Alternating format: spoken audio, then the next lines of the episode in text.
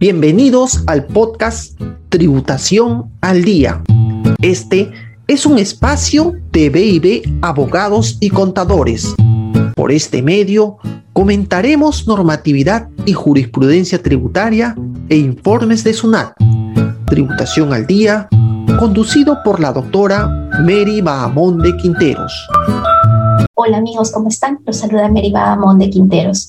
Hoy quiero comentarles respecto a cuáles son las consecuencias tributarias dación en pago que pueda efectuar la empresa eh, por las deudas que pueda tener con sus accionistas por distribución de dividendos de ejercicios anteriores o porque realizó préstamos a la empresa y la empresa pues no tiene la solvencia o la liquidez para cancelar estos préstamos. Deciden entregar en dación en pago activos fijos de la empresa.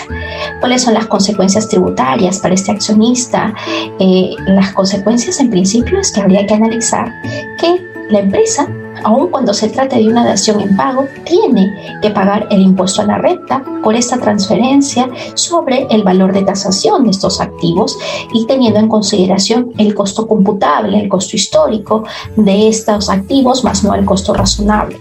Debemos considerar que en el supuesto que se entreguen activos para cancelar dividendos, este, esta entrega de activos es considerada como el pago de dividendo en especie por lo tanto deberá efectuarse la retención de la tasa del 5% por los dividendos distribuidos si el valor del inmueble excediese este valor de los dividendos que le correspondería ser distribuidos a cada accionista.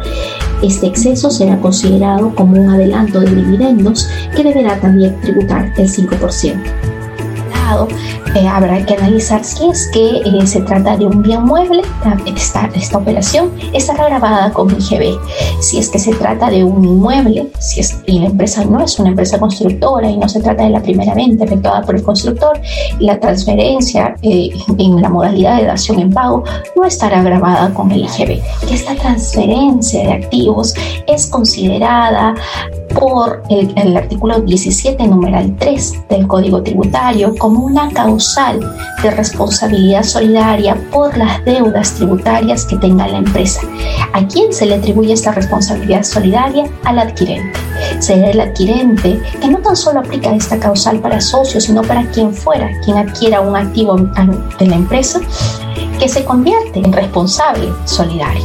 Esto es lo que se le puede cobrar al accionista la SUNAT podrá cobrar a este accionista el monto total de las deudas que hayan nacido, aun cuando no se encuentren en cobranza coactiva, hasta la fecha de la transferencia o hasta la fecha en la que se produce esta transferencia de propiedad a favor de este adquirente.